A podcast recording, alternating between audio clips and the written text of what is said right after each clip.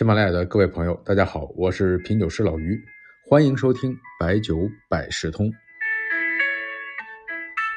咱们说过很多次酒骗局的事情啊，从期货茅台到老酒打孔，从基酒理财到快递调包。但是呢，昨天呢听了一段骗子忽悠的电话录音，觉得挺搞笑的。这个骗术啊很低劣啊，就说是酒厂的会员活动。免费送酒，号称的是两箱四千多，呃，但是呢白给啊，无非就是要支付什么 那个京东快递的二百九十八块钱的快递费。但这个事儿有意思在哪儿呢？说接电话的呢是个警察啊，益阳的警察，但是呢这个骗子呢不按套路出牌，一听是警察，哎更来劲儿了，说我们这是千载难逢的活动啊，就是白给你。作为警察，你应该是最了解的。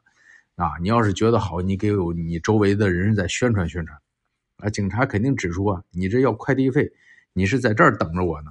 啊，骗子说，我这两箱酒，你二百九十八，你能拿下来吗？你要能拿下来，你给我送这酒。啊，警察说，那网上快手啊什么的多了去了。他说你给我地址。那骗子更横了啊，说说你这你说的啊，咱们加微信啊，我不给你送了，你必须给我快递三百块钱两箱酒。啊，这个。骗子的气性是不小，那警察呢？明显的也懒得再跟他掰扯了。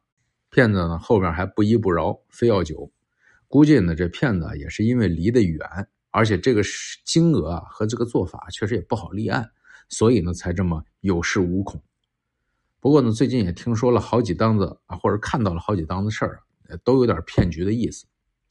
一个呢是最近呢在视频号上老能刷到几位。鹤发童颜的老先生讲酒文化，因为一看到这个，本心上想看看人家老先生怎么说，结果呢，听了几句就发现这个斤两啊就出来了。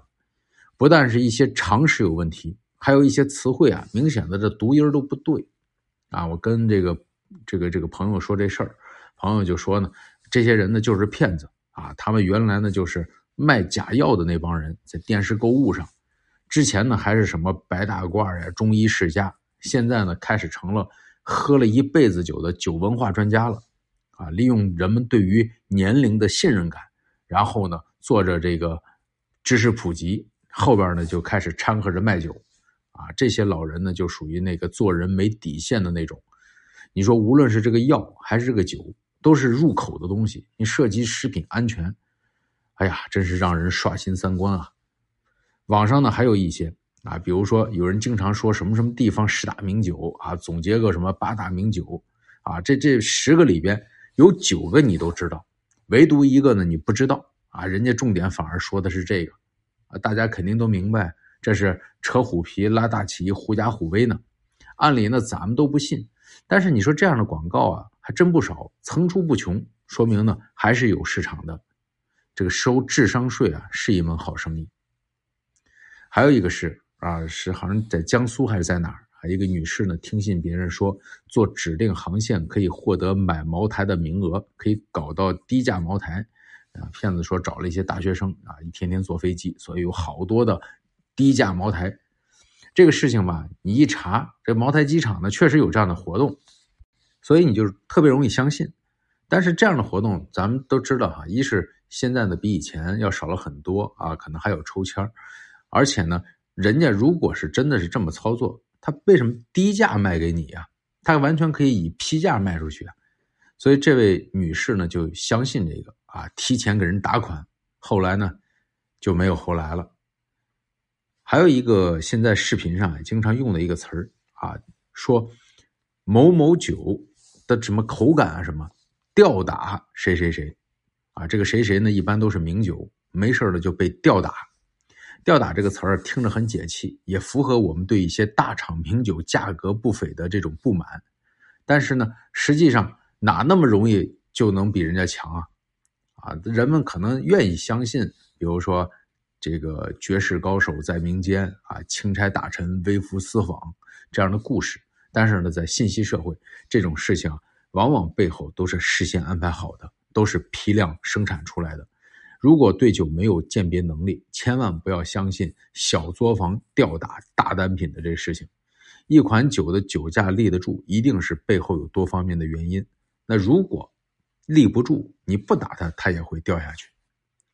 对，还有一个视频啊，就是当时喝水的时候差点就喷出来了哈，说这个它的这款酒的原料和茅台一样，这原料一样就说明酒质一样了。你和这个徐峥一样都剃着光头，你拍的电影就能卖座了吗？诸如此啊，很多的这种骗局。